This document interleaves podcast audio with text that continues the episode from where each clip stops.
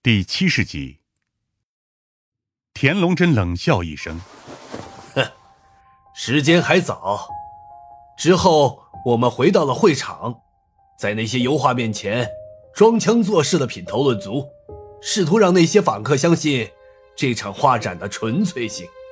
毕竟，我也不敢保证那些访客里面会不会有竞争对手派出来的商业密探，所以保持小心总是没有问题的。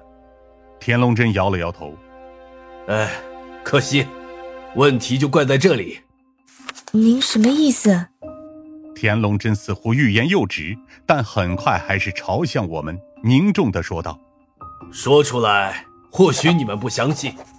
画展的那天下午，从三点到三点半之间，我忘了自己做了些什么。”夏灵薇立刻皱眉，似乎没明白田龙真的意思。而且别说是他，甚至我自己都为这突如其来的转折搞得摸不着头脑。忘了自己都做了些什么？你的意思是失忆？不，不是完全的失忆。田龙真揉了揉眉心。这么和你说吧，在三点钟之前，我最后的记忆是正在楼道上和薛刚谈论应当如何建立各个房地产企业之间的联系。那时候还一切正常。紧接着，我们貌似听到从地下传来了一声奇怪的声音，像是某个女人的尖叫。很模糊，但吓了我们一跳。注意，我可不是在讲恐怖故事。我们当时刚反应过来，准备下去看看是出了什么事情，结果刚推开那扇生锈的闸门，就什么也不知道了。不知道，我越发糊涂起来。这是什么意思？字面的意思而已。举个例子，就像是你突然之间睡着了一样，没有任何的预兆。等清醒过来的时候，我们就已经回到了原来的楼道，除了身上多了一些灰尘，和原先几乎没有任何变化。夏灵薇已经将怀疑两个大字写在了脸上，听上去像是天方夜谭一样的故事。或许吧，我们当时也相当吃惊，以为只是短暂的幻觉而已。虽然两个人同时出现一个幻觉，本身就很奇怪。然后，问题来了，我们偶尔看向时间，发现中间莫名其妙的少了半个小时。换言之，从三点左右，我们听到响声开始，到我们重新清醒过来，对我们来说，中间经过的时间不过一分钟不到。然而指针上却过了半个小时。田龙真的表情渐渐暗淡下来，而且。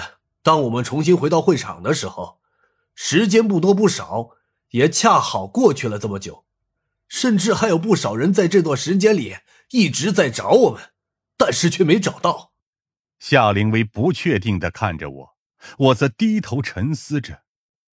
田龙真的叙述听上去几乎漏洞百出，但本质上又找不出问题，因为如果这一切如他所言的那样，我们碰上的。早就是超自然事件了，那半个小时的感触真的一点都没有吗？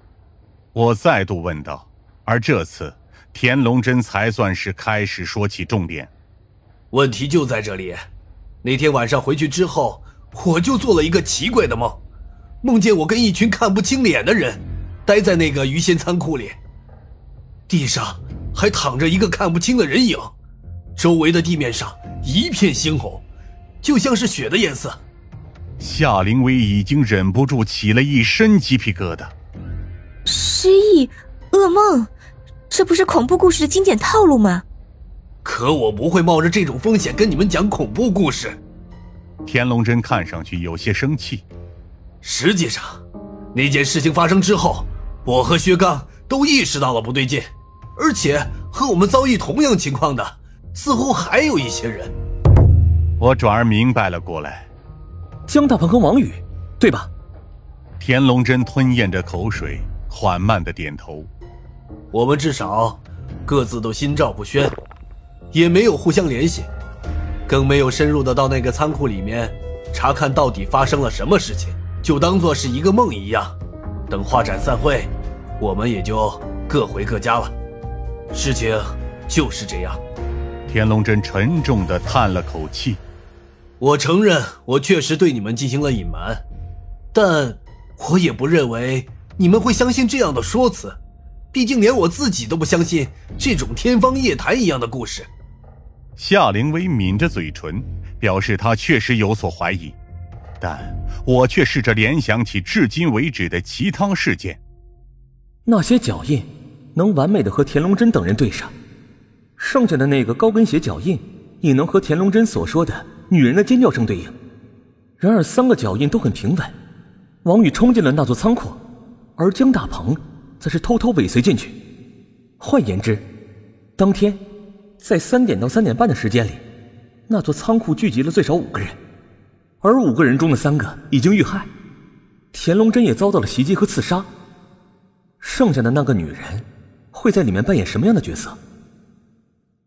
如林霄所言，带入凶手的视角，他为什么要这几个人死？很大可能是为了复仇，因为他们在那天做的某些事情而向他们复仇。女人，复仇，这其中的联系，甚至不用我去刻意联想，很快便得出了一个完美闭环的结论。